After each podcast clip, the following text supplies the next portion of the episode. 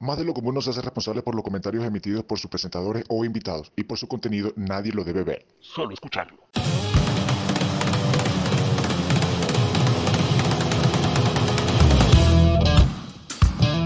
Buenos días, buenas tardes, buenas noches y bienvenidos a Más de lo Común. Hoy con un tema bastante interesante para muchas personas y de hecho porque últimamente se ha hablado mucho de esto porque pues incluso este, últimamente, bueno, en estos días fue que una ex Miss USA, este, pues eh, se suicidó por el tema de esto de la depresión. De hecho, el tema de hoy es depresión, estrés y ansiedad.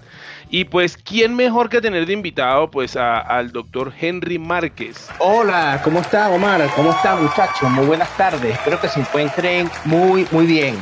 Este, y felicidades, bueno, este 2022 que está comenzando, éxito y muchos logros para todos.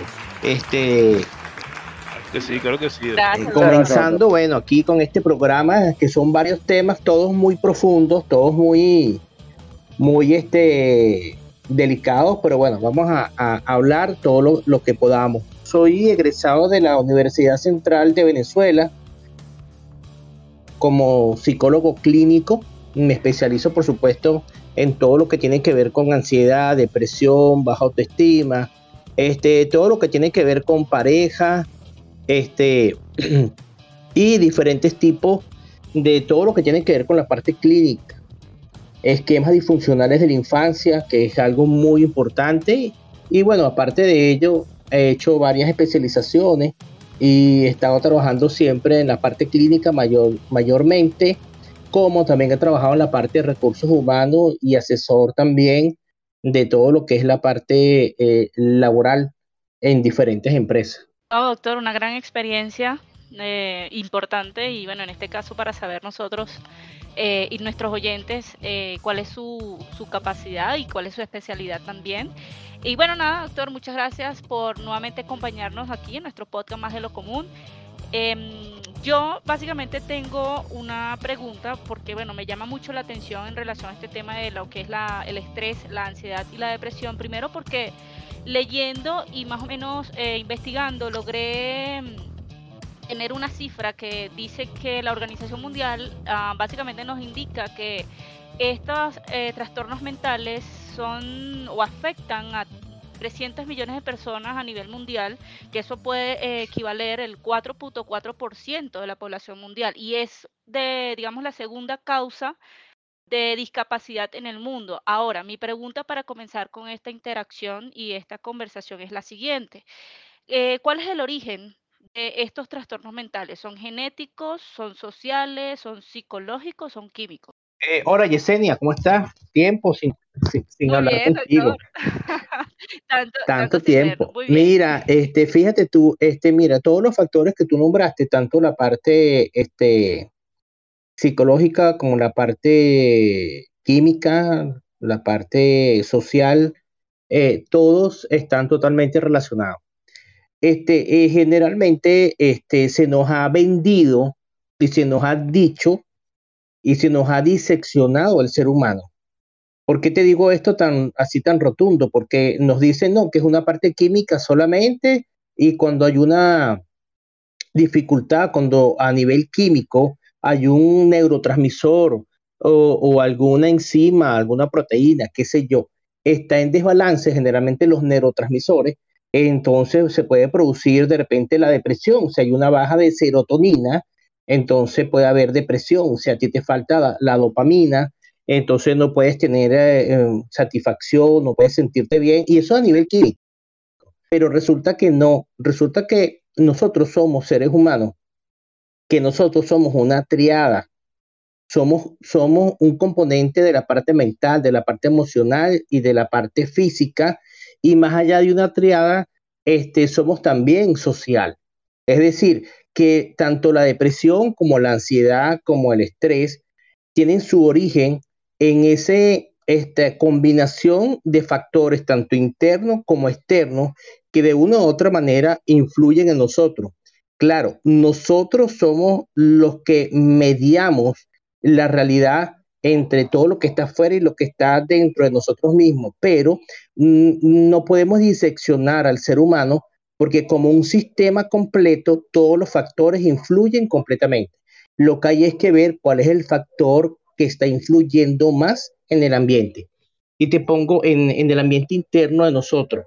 Eh, te pongo un ejemplo. Ahí se hizo unos experimentos con unas amibas, donde estas amibas la colocaron en un ambiente donde ellas podían obtener completamente todos los nutrientes de este que estaban a su alcance. Ellas lo tenían totalmente todo, era que ellas no hacían absolutamente nada, ¿no? Y estas amibas que tenían todo, este, tuvieron un periodo de vida de cierta manera positivo, este, y bueno, eh, duraron un tiempo de vida determinado, pero también el hecho de no hacer nada hicieron que se murieran pronto pusieron otras amibas con un ambiente totalmente eh, opresivo, negativo, difícil, donde era muy complicado conseguir los alimentos y por supuesto murieron rápidamente. Y pusieron otras amibas en un ambiente donde ellas podían conseguir lo que querían siempre y cuando hicieran un determinado esfuerzo para obtener una recompensa. Estas que estuvieron en, este, en esta parte del experimento eh, llegaron a sobrevivir más que las dos anteriores. Es decir, ahí se pudo comprobar que el ambiente externo, dependiendo tanto lo bueno como lo malo que podamos tener, influye también en nosotros, como también la manera en que nosotros accedemos a ese ambiente externo. Estas amibas hicieron un esfuerzo por conseguir sus alimentos, por conseguir, por estar vivas, los conseguían y se, satisfacían este, sus necesidades internas. Entonces, bueno, vemos que hay un componente entre lo externo y lo interno. Creo que con esto creo que queda un poco claro lo que estamos comentando. Saludos, doctor. ¿Cómo me le va? Hola, ¿cómo estás? Saludos, terrícolas. Hola, hermano, ¿cómo estás? Muy bien, muy bien, doctor. Acá muy, muy bien, disfrutando acá entonces de este nuestro podcast más de lo común, eh, tratando de aprender lo más que se pueda sobre este tema tan interesante que es la ansiedad depresión y estrés. ¿No? Ya con esta introducción que nos acaba de dar, doctor, yo creo que queda un poco despejado lo, que vendrían haciendo estos tipos de trastornos y cómo, cuál es su origen. Pero a mí me gustaría también de pronto arrancar eh, acá ya mm, haciendo como una definición de lo que vendría siendo el estrés, la ansiedad y la depresión. ¿Cómo podemos nosotros definir a estas tres, podríamos llamarlos males, trastornos, eh, enfermedades que, aquejan al 4%, me lo estaba comentando Yesenia, de la población mundial, 4%, hay que verle la cara a la cantidad de personas que sufren entonces de estas condiciones. Bueno, ¿cómo estás, Terrícola? ¿Todo chévere? Muy bien, muy bien. Saludos desde acá, del planeta, aquí compartiendo con todos mis compañeros. pues bueno, anhelando algunos días de vacaciones al devolverme a mi planeta ah. unos días. Para salir del estrés que tienes ahí, pues, para salir del estrés.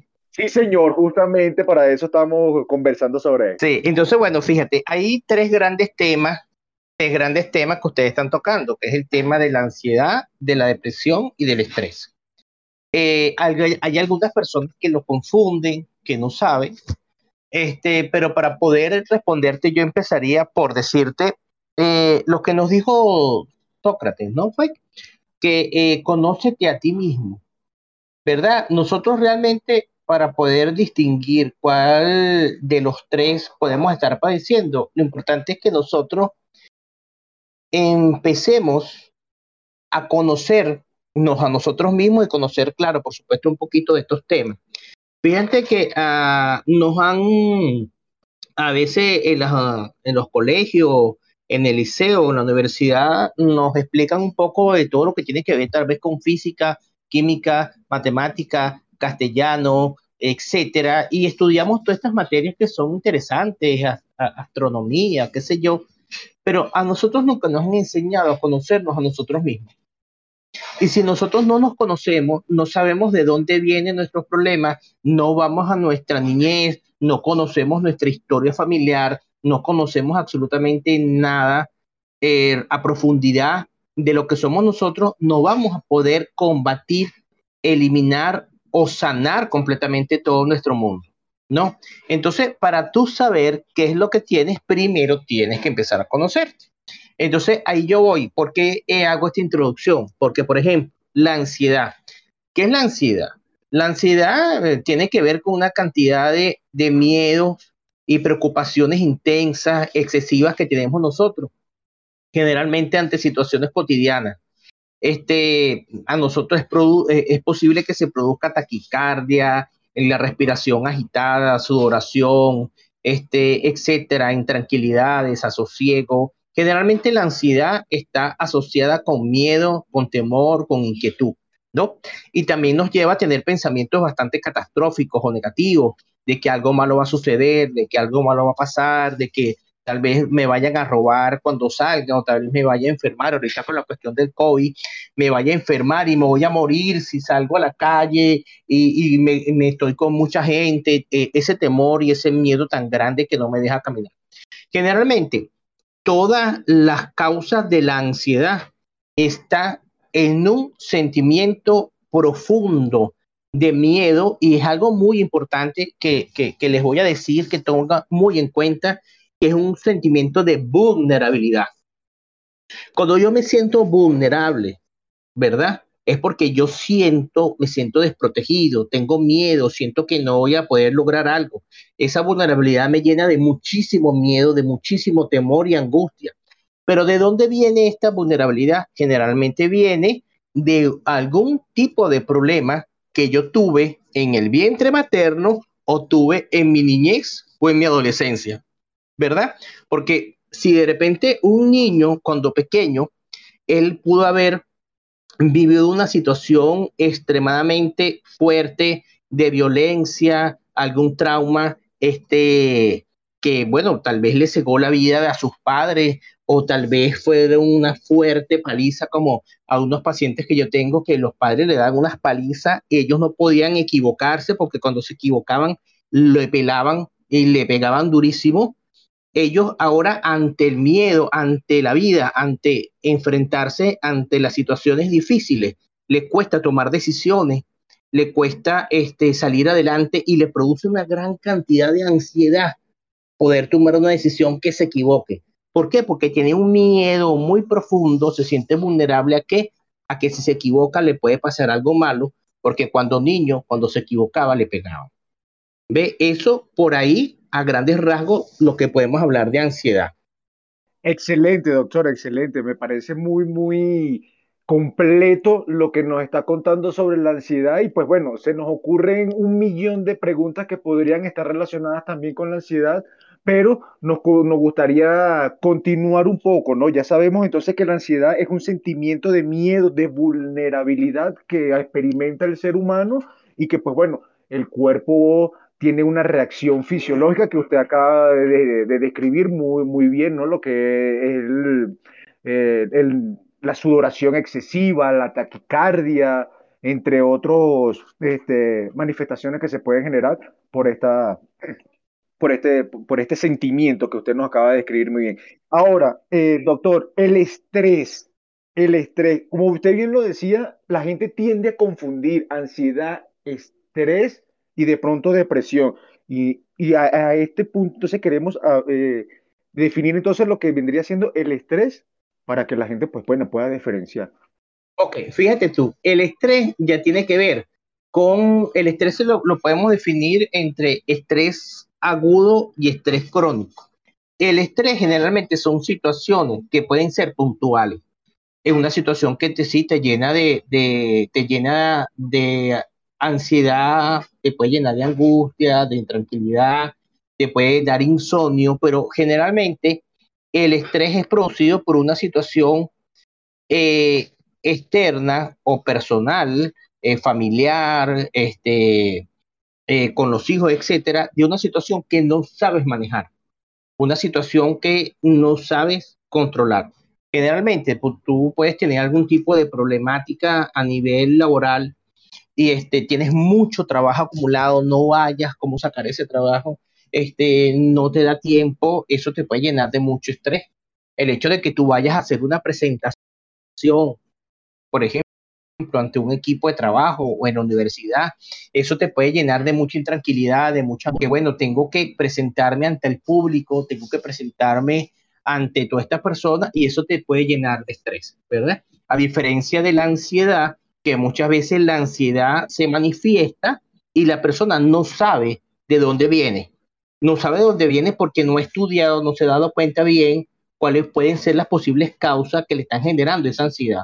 En cambio, el estrés generalmente hay situaciones puntuales que están allí.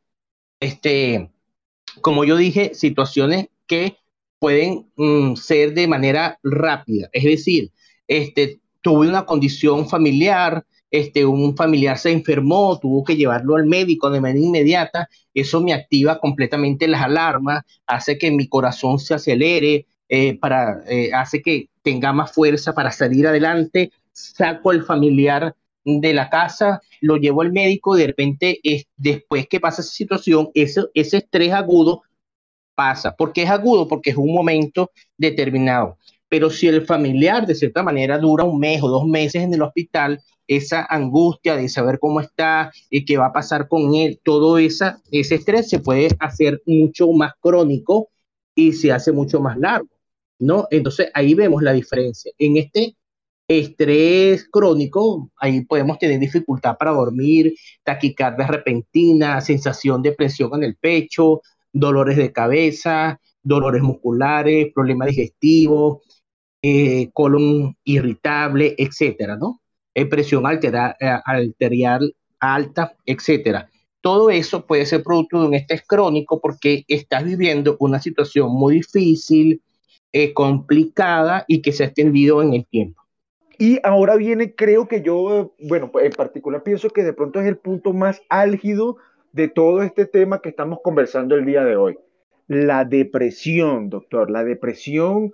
Sí, sí, lo podemos llamar trastorno, ¿no? De hecho, que generalmente a la depresión se llama que es un trastorno mental, vamos a decirlo así, eh, que se caracteriza por fundamentalmente porque la persona tiene un estado de ánimo eh, decaído, tiene sentimiento de tristeza, eh, se asocia con lo que es la alteración del comportamiento es decir, este, la persona no tiene ningún tipo de actividad, no quiere salir de su cuarto, se queda encerrada, no quiere relacionarse con la gente, no le provoca muchas veces ni comer, no le provoca ni siquiera bañarse, no le provoca, por supuesto, hablar con nadie. Tiene realmente una apatía, eh, muchas veces a nivel general, cuando es una depresión ya crónica, ¿no? Este, pero aquí quiero poner también en claro algo que es bien importante. Así como estamos diferenciando el estrés de la ansiedad, hay que diferenciar la depresión de la tristeza. ¿No? Entonces, ¿por qué? Generalmente una persona puede estar triste y dice estoy deprimida. No, la depresión es un trastorno que se mantiene con el tiempo. Y la persona puede durar seis meses bajo ese cuadro este, mm, de, de, tristeza, bajo ese cuadro que no puede salir de ahí, ahí es cuando hablamos de depresión. En cambio, si una persona está triste, este, porque vamos a poner, murió un familiar, vamos a poner que murió un familiar y bueno, lamentablemente este, la persona falleció, la persona por supuesto se puede encontrar muy triste, muy decaída y puede durar este, un mes o dos meses en ese estado, este, porque bueno, está en pleno proceso del duelo de lo que es el familiar que se murió. Siempre que existe una depresión y siempre que existe una tristeza, este, siempre, siempre tenemos que tomar en consideración que hay una pérdida de algo o hay una frustración acerca de algo, ¿no? Entonces yo tenía unas metas, tenía unos proyectos, me iba a casar con alguien o yo tenía alguien amigado por mucho tiempo. Este, al perderlo, yo me frustro y este, me deprimo, ¿verdad? Porque simplemente todos los planes que yo tenía en mi mente o esa persona que tanto quería se fueron. Eso me puede generar dos cosas, o la tristeza para vivir el duelo, si lo vivo bien, yo salgo del duelo y vuelvo a mi estado normal. Si yo no salgo del duelo, si yo me quedo en el duelo o me quedo en la frustración de que no conseguí lo que quería y pasan dos meses, tres meses, cinco meses, seis meses y continúo en ese estado de no querer hablar con nadie, no querer salir, no querer conversar, estoy entonces ya en un cuadro depresivo. Me, me, llamó muchísimo la atención entonces la diferenciación que está haciendo el doctor de lo que es la depresión con la tristeza. La tristeza como sentimiento puede ser transitorio, en cambio la de la depresión se alarga y se prolonga en el tiempo, llegando a ser una depresión crónica que pues bueno, lamentablemente puede llegar hasta el punto de que el individuo, el ser humano, atente no solamente contra su vida, sino contra los demás. Y más de lo común. Mm, doctor, este, fíjense algo, el día de hoy vamos a tener la particularidad después de que vamos a tener preguntas de nuestros oyentes, porque nosotros pues anteriormente hicimos todo, toda esta publicidad acerca de este tema y hay mucha gente que estaba interesada. Entonces tenemos unas preguntas, por ejemplo, acá nos escribe una niña, una adolescente, que nos escribe desde Atlanta y nos pregunta cómo parar de seguir pensando en la ansiedad. Igualmente Daniel de Venezuela nos pregunta que qué sería bueno para calmar las ansias. Él incluso cuando me mandó la, nota de voz, él me decía que cómo hace él para poder acabar con ese topo come coco que lo agobia siempre que está en su casa y no sabe qué hacer con esa ansiedad. Bueno, fíjate, este, como yo lo he eh, comentado, nosotros siempre, siempre tenemos que irnos a la historia de la persona. ¿Qué significa la historia? Tú, mm, ustedes se han dado cuenta que hay personas que a veces tienden a tener más este, estrés o más ansiedad o más tristeza o más depresión que otras. Este, generalmente ustedes, uno se pregunta, pero ¿por qué? Porque eso tiene que ver con su historia familiar. Eso tiene que ver con las vivencias que tuvo esa persona. Entonces, este, sí, de una u otra manera, eh, vamos a hablar un caso de ellos que hablan de la ansiedad, que cómo hacen para poder controlar su, estados mentales, todo eso. Bueno, ahí lo que se puede ver con claridad que este, mientras más tú piensas, estás pensando, estás pensando, la mente no te deja tranquila, allá hay un pensamiento obsesivo. Generalmente cuando hay pensamiento obsesivo hay ansiedad, hay intranquilidad, hay inseguridad y detrás de esa inseguridad lo que hay es mucha vulnerabilidad. Es temor, es miedo. Yo pienso para ver cómo hago para poder salir de ese miedo tan grande que tengo.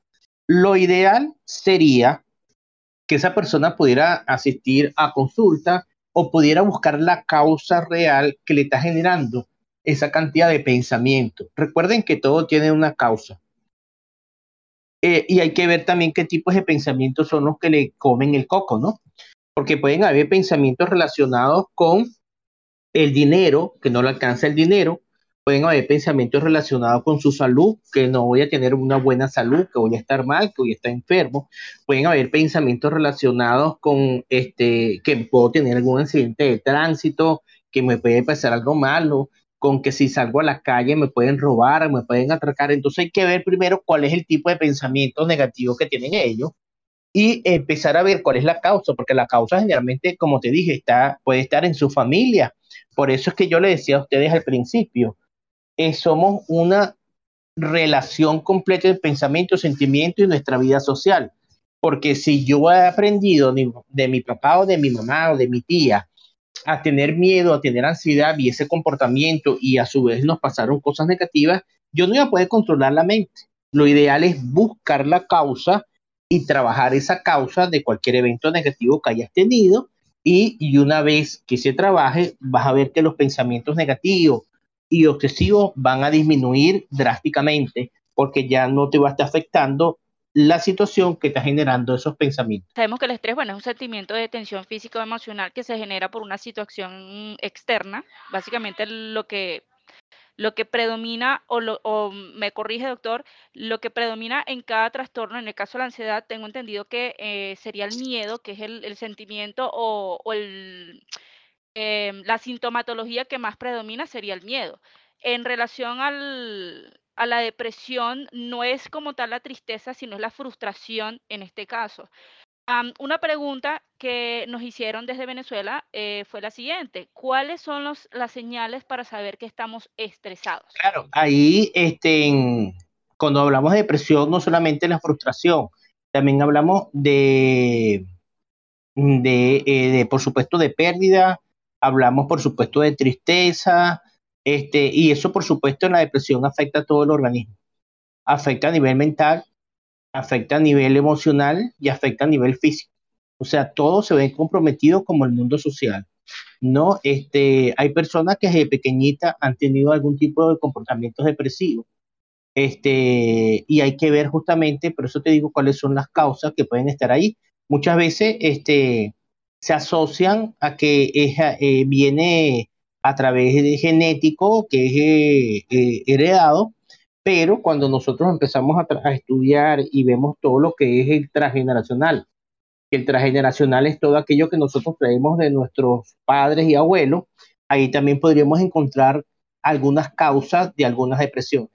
Es decir, siempre que el ser humano esté presto a investigar, a buscar más allá las causas, podemos realmente encontrarlas, ¿no? Ahora, con respecto a la, a la pregunta que me hacía, mira, para saber que estamos estresados, este, como dije con anterioridad, eh, tenemos, siempre, siempre tenemos que estudiarnos nosotros y darnos cuenta que nos está sucediendo, ¿no? Ver este, si el ambiente externo donde yo trabajo, o puede ser mi casa, puede ser mi relación de pareja, puede ser la universidad, si hay una condición de allí que yo siento que no puedo manejar, eh, que es más fuerte que yo o que eh, se me hace muy complicado.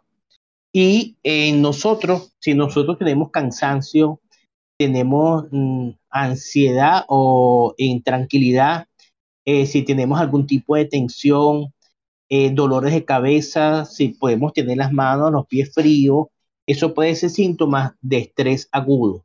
Y si nos vamos a los síntomas del estrés crónico, ahí ya por lo general, siempre que hay un estrés crónico, hay un insomnio.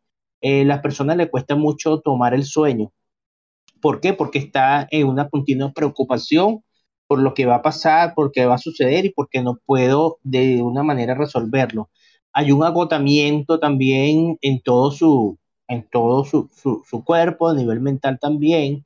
Puede tener algunos cambios de conducta, eh, disminución del deseo sexual, donde ya si la libido se cae para el piso y la persona puede durar este, un gran tiempo sin tener ningún tipo de relaciones porque no tiene ningún tipo de deseo este, a nivel celular, envejecimiento prematuro, eh, pérdida del apetito, dolores musculares, este, taquicardia, todo eso puede ser síntomas de lo que es el estrés crónico.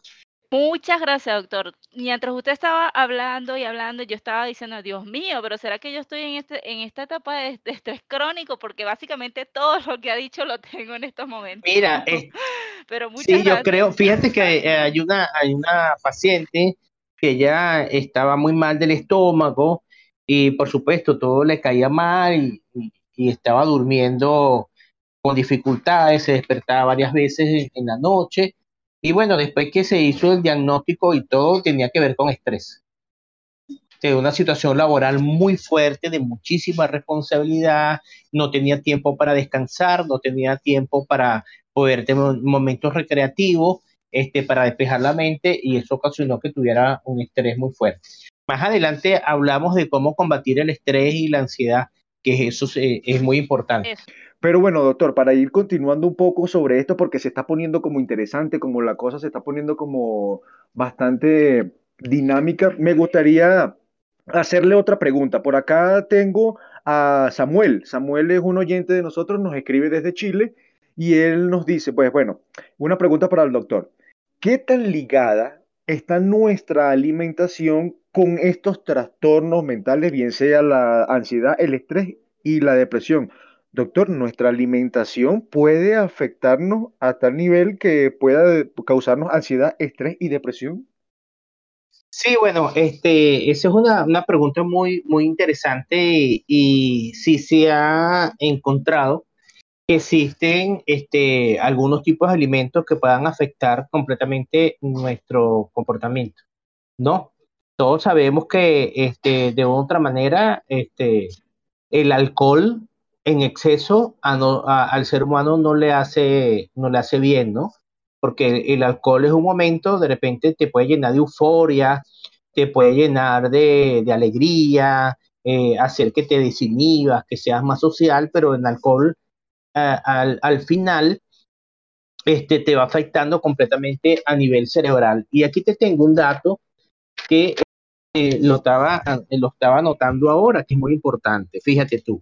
Entre esos datos encontramos que nuestro cerebro, nuestro cerebro utiliza el 20% de todo el oxígeno que nuestro cuerpo consume. Eh, imagínate tú, el 20%, eso me parece que es como bastante, ¿verdad? Para, para un cerebro que viene siendo este, tan pequeño, ¿no? Y él también consume el 25% del flujo sanguíneo total. Imagínate tú. Y consume el 30% del agua que bebemos. Entonces, imagínate tú, si tú no bebes agua, si tú no consumes agua, eso va a ocasionar que tú empieces a tener problemas a nivel de coordinación mental, emocional y de percepción. ¿Por qué? Porque si nuestro cerebro utiliza el 30% del agua, si tú no tomas agua, ¿qué pasa? El cerebro va a estar funcionando como un carro eh, sin agua, va a estar funcionando, pero ah, bueno, pero ahí arrastrado en lo que se pueda. Y tengo otro dato que es importante, fíjate tú, eh, nuestro cerebro consume el 40% de todos los nutrientes que tiene la sangre.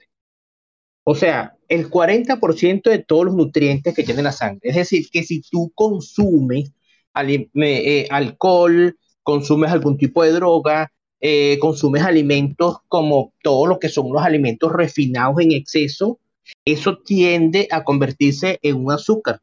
¿verdad? En el cuerpo y ese exceso no te va a hacer que estés bien, porque generalmente todos los que son los alimentos eh, procesados, refinados, sí ha visto que no te dan la energía real y suficiente que tú necesitas.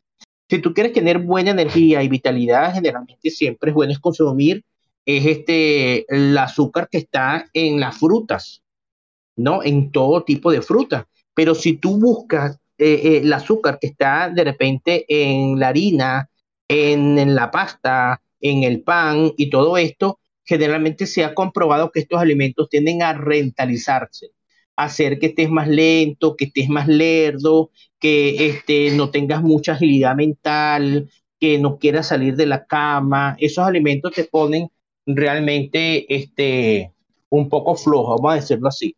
Por eso siempre es bueno comer este, fruta, este, y nueces y todo este tipo de alimentos.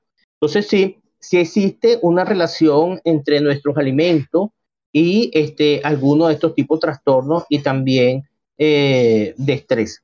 Como también existe relación directa en el manejo inadecuado de nuestros pensamientos y emociones. Si yo no sé manejar un duelo, si yo no sé manejar un problema eh, determinado como ocasiona estrés, si yo no sé manejar la emoción de la tristeza, del miedo, de la ira, de la rabia, si yo no sé canalizar ninguna de esas emociones, por supuesto que también eso va a tener una gran incidencia en el estrés, la ansiedad y la depresión. Yo creo que, bueno, no sé, se me ocurrió ahorita que de pronto también hay personas que tratan de combatir estos, estos trastornos, ansiedad, estrés y depresión a través de la comida, ¿cierto? ¿No? Personas que de pronto o dejan de comer o comen en exceso para este, combatir o, eh, sí, de, pronto combatir eh, los síntomas de, de, estos trastornos, la ansiedad, el estrés, la depresión. Voy a comer eh, porque me siento triste y voy a saciar mi, tristeza en la comida y me como cualquier cosa. Y más de lo común. Mm, doctor, este, y, hablando, bueno, imagínense quién iba a pensar pues que la alimentación tenía que ver con estos trastornos, ¿no? Ahora bien, doctor, una pregunta. ¿Existe algún tipo de tratamiento para este tipo de trastornos? Y si hay algún tipo de tratamiento que, si hay, pues el tratamiento químico, esto será un adictivo. Estoy hablando de lo que son los ansiolíticos y los antidepresivos. Igualmente me preguntan desde los Estados Unidos, doctor, si las pastillas anticonceptivas previenen la ansiedad. Voy a empezar por la última las pastillas anticonceptivas no tienen relación con la ansiedad, ni con la depresión, ni con el estrés. Este, bueno, eh, eh, puede tener la relación de que si te dejas tomar la pastilla anticonceptiva vas a tener un gran estrés de no saber qué es lo que va a pasar contigo después. porque esa cabeza, esa cabeza, se va a poner a millón pensando mil cosas, porque si tienes relación y no te tomaste la pastilla, ay Dios mío, como, como dicen, como dicen por ahí, ay chamo, ¿qué va a pasar por aquí? Sí me hizo el día, sí me hizo el día con este comentario. ¿Qué va a pasar por aquí? Entonces, bueno, pero no, no hay relación entre la pastilla anticonceptiva y, y la ansiedad o la depresión. Lo que sí sabemos es que, bueno, las pastillas anticonceptivas modifican un poco lo que es la parte hormonal, pero no hay relación en realidad. Y eh, con respecto al tratamiento de la ansiedad, la depresión el estrés, por supuesto que hay diferentes tipos de tratamiento. En esos tipos de tratamiento tenemos eh, tanto tratamientos químicos como psicológicos, ¿no? Y a nivel psicológico, por supuesto, hay eh, tanto psicólogos como los psiquiatras especialistas en lo que es el área de la conducta para ayudar a trabajar estos trastornos. Y a nivel químico, por supuesto, eh, hay algún tipo de ansiolítico o antidepresivo que trabajan esta manera a nivel fisiológica, de modo tal que la persona pueda recuperar su equilibrio este, en estos niveles. Pero siempre que se utilice medicamento, es importante utilizar un tratamiento psicológico para encontrar la causa real del problema. Si nosotros solamente nos enfocamos en tratamientos químicos, eh, difícilmente este, vamos a poder salir de trastorno. Puede ser que se nos pueda eh, coayudar eh, por un tiempo a estar en más equilibrio, pero si no hacemos tratamiento realmente y no llegamos a la causa real de alguna de estas condiciones y no la atacamos, mm, podemos hacernos dependientes de este, los tratamientos este médico y no es la idea, ¿no? La idea es que la persona se haga funcional y la persona pueda este, estar sin ningún tipo de medicamento con el tiempo y pueda sanarse por completo de estas condiciones. o sea que aquí podríamos decir ya que ya quizás la parte química sería como ya el extremo de la enfermedad, de la causa, porque obviamente primero hay que tratarlo con lo que sería la parte psicólogo, pero ya la parte química ya sería como el extremo de todo. Sí, bueno, a, veces sí, las personas cuando se encuentran en estados muy crónicos, muy fuertes, es cuando más se recomienda la parte química porque a juro hay que equilibrarla. A, veces hay personas que hay que internarlas este, para que puedan durar hasta algunos días o una semana, dependiendo el cuadro clínico en una, en una clínica, pues, porque para poder equilibrarse pero siempre es necesario, como te dije, el tratamiento psiquiátrico, psicológico, este, para ver, mm, para poder trabajarla. Hay personas que pueden liberarse fácilmente de estas condiciones, hay otras personas que le cuesta un poquito más, pero siempre y cuando haga, haya una buena terapia, la persona puede salir completamente de esta situación, de estos cuadros que está padeciendo. Ahora, Doc, para ir continuando un poco más en esto, eh, por acá también tengo otra pregunta que nos hacen nuestros oyentes desde, bueno, nuestros oyentes alrededor del mundo. En este caso tenemos un oyente de, Ecuador, una oyente de, Ecuador, Carmen. Carmen nos pregunta, eh, doctor, ¿existe la depresión menopáusica y andropáusica? ¿Eso existe? Bueno, fíjate que este, eh, existe en algunas personas. Eso es dependiendo de cuáles sean las concepciones que esas personas también tengan a nivel de lo que se pueda llamar este, justamente la andropausia y la menopausia. Porque muchas de estas personas relacionan esa condición con la vejez y no está necesariamente relacionada. Porque una persona de 50 años, una mujer que tenga, que esté en la menopausia, no, no necesariamente implica que la persona esté en vejez, ¿no? Es una persona que todavía le puede quedar hasta 30, 40 años de vida, si lleva una vida saludable, si hace deportes y todo eso, pero hay mujeres que por supuesto llegan a esta edad y por la presión social, por todas las creencias que tienen con respecto a esta condición, puede sentirse o ansiosa o depresiva. Eso a nivel de lo que es la parte psicológica. Y también depende del sistema hormonal. Si estas mujeres, este, al tener una disminución hormonal, eh, puede afectarle un poco. Este, generalmente eh, las mujeres tienen cambios eh, de humor, tienen cambios a nivel fisiológico y, por supuesto, esto le podía afectar en cuanto a estar un poco depresiva o tener ansiedad o a tener estrés. Generalmente muchas mujeres han reportado a nivel fisiológico que tienen grande este, calor, que le da mucho calor en el cuerpo, cambian un poco el humor y podía afectarlo, ¿no? Pero como, mm, como ves, es una combinación a nivel fisiológico como a nivel mental, psicológico. ¿Cuáles son las creencias que yo tengo relacionadas con ese tema? Si mis creencias este, son negativas y siento que estoy envejeciendo, que ya se está acabando la vida, que no voy a poder hacer nada, ahí el cuadro se pone muy delicado. En cambio, si la persona sabe que puede seguir hacia adelante, que tranquilamente es una etapa más de la vida y que ahora es cuando puede salir adelante, generalmente no le afecta, ¿no? Entonces, por eso hay que estar muy claro con, esta parte.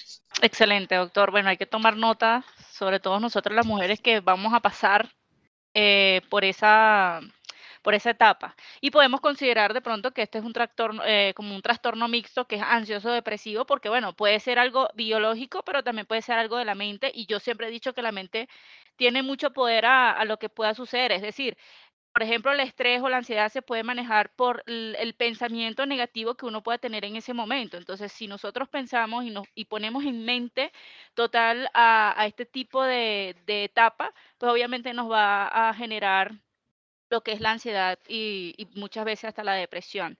Em, doctor, tengo otra preguntita por aquí.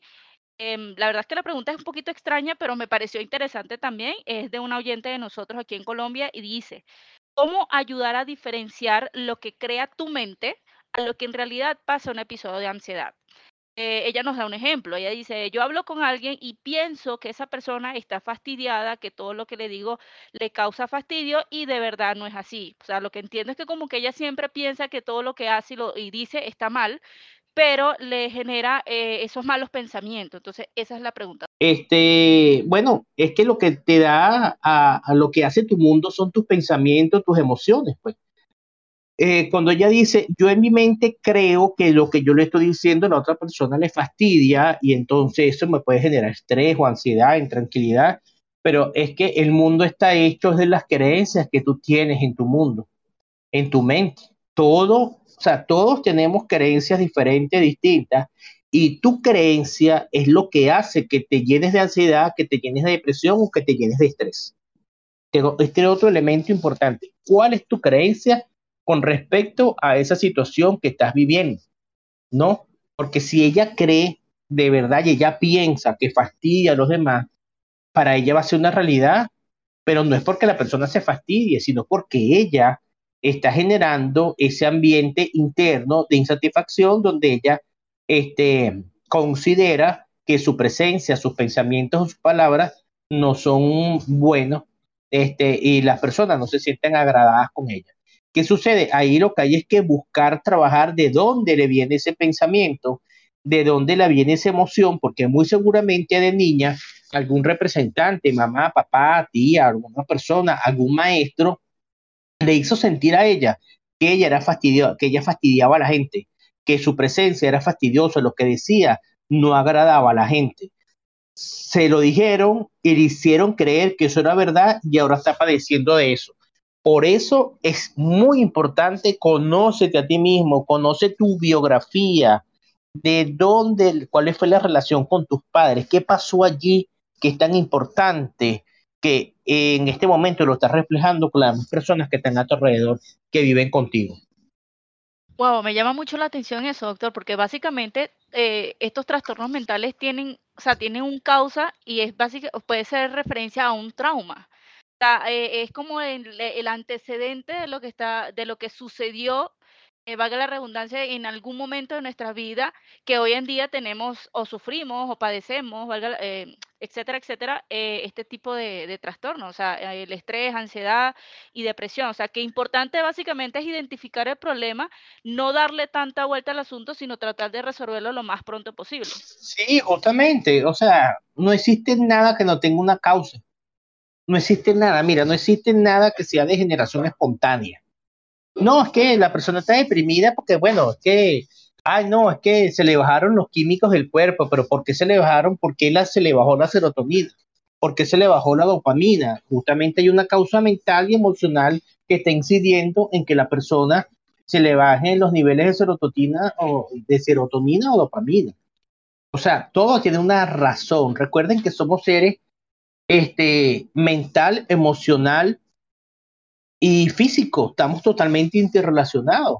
Y dependiendo, se han hecho experimentos eh, con monjes budistas y con personas en meditación, donde inmediatamente la persona, al generar un estado de meditación muy alto, con unos pensamientos positivos de amor, de armonía, de salud, la persona han curado su cuerpo físico. Se han curado de alguna enfermedad. ¿Por qué? Porque la mente, ¿verdad? Afecta directamente al cuerpo, ¿no? Y viceversa, ¿no? También al revés. Pero entonces, ¿qué es lo que tenemos que hacer nosotros? Ver dónde está la causa y, cuando encontremos esa causa la podemos sanar. No hay nada que no pueda sanarse si este, trabajamos de manera adecuada, que pueda ser más complejo que otra cosa. Sí, cada, cada persona tiene su complejidad, pero siempre tiene una causa escondida. Oh, entiendo, claro. O sea, es lo que siempre decimos como que causa y efecto. O sea, para que ocurra algo tiene que haber una causa por la cual está pasando. Ahora, doctor, fíjese, una pregunta que, que quizás también mucha gente se la puede hacer y es de que este tipo de, enfermedades existen algún tipo de niveles, o sea, me explico, algo jerárquico, de que una es más peligrosa que la otra, o se empieza por una y se empieza por la otra, no sé, por decir que, bueno, yo voy a empezar con un estrés y al final ya pasé por ansiedad y luego termino en depresión, que ahí viene esta pregunta también, que se dice es por qué una persona, estando deprimida, puede llegar a quitarse la vida. Ese es uno de los de las situaciones más tristes que existen y es que realmente la persona pueda llegar a quitarse la vida producto de una depresión crónica. Eh, generalmente cuando las personas se quitan la vida es porque hay una visión de túnel. ¿Qué significa visión de túnel? Es cuando la persona siente que no hay nadie en el mundo que pueda ayudarla a resolver el problema ya pierde la referencia con el exterior. No hay nada en el mundo que me ayude. Eh, después, la persona empieza a pensar este, que ella tampoco tiene las herramientas para poder salir de esa situación, que no hay nada que hacer, este, que ella tampoco puede salir adelante y a su vez no hay ningún motivo para seguir existiendo, que no hay ningún tipo de solución. ¿Por qué se dice visión de túnel? Porque es como que la persona solamente ve todo un futuro totalmente negro, ve un futuro totalmente negativo y se produce algo eh, que es muy triste, que se produce una desconexión emocional completamente con el mundo que le rodea, con sus amigos, con su familia y a su vez se desconecta de sí misma. Al producirse eso, entra como esa visión oscura, negativa y lamentablemente este, puede tomar la decisión de quitarse la vida. Y aquí eh, eh, llamo la reflexión, ¿no?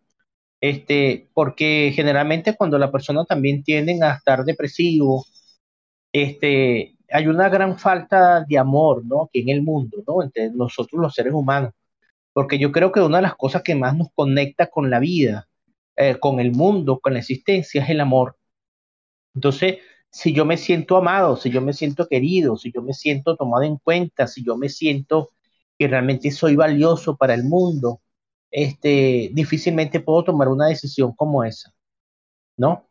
Entonces, este, hay muchos adolescentes ahorita que lamentablemente se sienten excluidos, que la sociedad lo ha excluido, sobre todo también en esta pandemia, donde lamentablemente eh, perdieron todos los referentes, no están con sus amigos de clase, no van a la playa, no van al cine, no salen, están encerrados todo el día en su casa y muchas veces ni siquiera hablan con los padres porque los padres están en otras cosas, no tienen amigos, entonces pierden la conexión con el mundo, sienten que no hay amor, que no hay motivo para seguir existiendo y lamentablemente toman estas decisiones. Entre muchos otros factores, ¿no?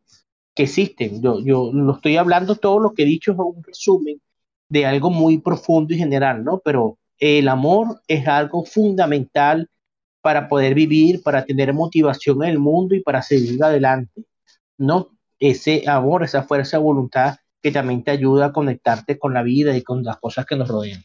Claro, es que incluso pues la pregunta también viene pues como dije al principio del programa acerca de, de esta muchacha pues que se lanzó de un edificio pues que al final dijeron que era depresión, pero así como ella hay muchos, y obviamente pues la gente nombra son a, los famosos, que imagínense que son personas que tienen dinero, tienen fama, o sea, tienen relativamente como cualquiera puede decir que tiene la vida hecha, pero no son completamente felices, quizás es lo que usted está diciendo, quizás le falta, le falta lo que es la parte del amor, ¿no? Sí, justamente, este, eh, mm, cuando uno se siente amado, querido, tomado en cuenta y, realmente, como te digo, no jamás va a pensar por tu mente un pensamiento de suicidio, porque hay amor, porque tú te sientes conectado con la vida. En cambio, si la persona mm, se siente vacía, porque en las personas que tienen este tipo de situaciones de trastornos, generalmente hay un gran vacío por dentro. Si hay un vacío tan grande que le va a provocar es, mira, yo voy a dejar de existir porque no hay motivación alguna pero por eso es tan importante el amor, ¿no? Es fundamental el amor entre padre e hijo, entre los amigos, que un amigo te diga te quiero, eres importante, amiga, amigo, qué sé yo, un abrazo, el estoy contigo, el saber que la persona no está sola, todo eso es fundamental para mantenerse en este mundo que tiene tantas situaciones tan complicadas y difíciles. Buenísimo, buenísimo doctor. La verdad es que yo estoy encantada, de hecho estoy tomando notas en relación al tema. Y bueno, creo que para concluir en este caso el tema de hoy, lo primero es identificar el problema, saber qué es lo que está ocasionando, qué es lo que está causando eh, ese estrés, esa depresión o esa ansiedad en nosotros mismos y no darle tanta vuelta al asunto, sino más bien tratar de resolverlo. Obviamente, ¿cómo? Bueno, buscando una ayuda psicológica, buscando ayuda psiquiátrica. Ya obviamente estos profesionales van a tomar la decisión. Em, o el rumbo correcto eh, de cómo sobrellevar o cómo ayudarnos en estos momentos. Creo también a lo que está haciendo referencia, doctor, del amor. Eh, la parte familiar, lo que son las amistades, todo esto también influye muchísimo en, parte del, tratamiento eh, de, esta, de estas etapas. Em, yo creería o de, pronto me tomo el atrevimiento de dar la recomendación quizás de, estas personas que nos están escuchando el día de hoy y sepan que tienen alguna persona que está sufriendo de cualquier esta patología eh, o alguna de estas trastornos mentales, ayudarlo. O sea, simplemente escucharlos, eh, darle cariño, buscar la forma quizás de, de incentivarlos a que busquen una solución y así podamos evitar alguna desgracia más adelante y bueno, nada, o sea, simplemente dar amor como lo está diciendo usted, es mi opinión.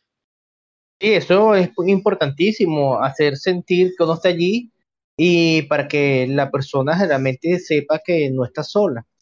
Este, muchas veces que también las personas también entran en suicidio es producto de que, bueno, no saben de otra manera manejar las diferentes situaciones de estrés, manejar diferentes situaciones de ansiedad, o depresiva, no tienen las herramientas y tampoco la buscan, lamentablemente, o a veces no tienen los recursos para buscarla, eh, eh, así como un adolescente a veces no tiene ningún tipo de recurso. Entonces, bueno, este es un problema que a, a mí me parece bastante alarmante a nivel mundial. Ahorita con la pandemia, demasiados jóvenes que han estado sufriendo muchísimo, sobre todo aquí en Venezuela, hay una alta tasa de suicidios en jóvenes muy lamentable y a nivel mundial también. Entonces yo creo que mm, tenemos que hacer conciencia de lo que estamos haciendo. También a veces están totalmente metidos en el celular y ni siquiera se conectan un poco con sus amigos ni nadie.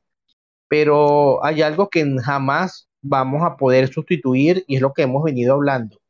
Es la amistad, es el amor, es el compañerismo, son los valores, son los principios, el hecho de estar ahí, de conectarse a nivel emocional con los demás eso no lo puede cambiar absolutamente ninguna tecnología, nada y nadie. Entonces es fundamental el calor humano. Siempre es importante tratar de brindar a los demás ese amor y ese apoyo que necesitan para evitar esas tragedias que suceden eh, lamentablemente muy seguidas últimamente. Pues maravillado, doctor, maravillado con todo lo que hemos conocido hoy, lo que hemos descubierto, la diferenciación entonces entre estos trastornos, cuáles son sus características, cuáles son sus síntomas y pues bueno, nada, no queda más que darle las gracias, doctor, por acompañarnos en este nuevo episodio de Más de lo Común con un tema tan interesante. Y pues bueno, nos despedimos entonces con la reflexión. All you need is love, como dirían los Beatles. Entonces, eh, no hay más nada que hacer acá, ¿no? Identificar entonces todo esto comportamientos si tenemos a las personas cerca y brindarle todo nuestro amor, cariño, comprensión, ternura para que ellos se sientan apoyados, seguros de sí mismos y puedan superar cada una de estas dificultades que se, que se afrontan y que generan estos trastornos. Doctor, muchísimas gracias por habernos acompañado, la verdad, muy agradecido. Estuvimos tomando nota, atentos y pues bueno, esperemos que les haya gustado a nuestros oyentes y no queda más que darle las gracias y pues bueno, siempre las puertas de nuestro programa están abiertas para usted, doctor. Muchísimas gracias por todo eh, esta tertulia del día de hoy. Ah, gracias a ustedes también, gracias a ustedes por, por, invitarme nuevamente a, a, Más de lo Común. Y quería decir algo para finalizar, algo que es muy importante, aparte de la amistad que le hablé y de todo ello, es importante hacer ejercicio físico para ayudarnos a evitar ah, parte del estrés, la ansiedad y la depresión. Siempre contribuye, aunque a veces no lo pueda sanar por completo, pero siempre es importante hacer ejercicio físico. 30 minutos diarios, 20 minutos, bailar, correr, subir la montaña, etcétera. Pero el ejercicio físico siempre te va a generar dopamina, endorfinas que te va a ayudar a que tu cuerpo físico se sienta bien, se sienta cómodo, se sienta tranquilo, tener una buena alimentación, identificar justamente las causas de los problemas que nos están dando y algo que es fundamental, hay que expresarse.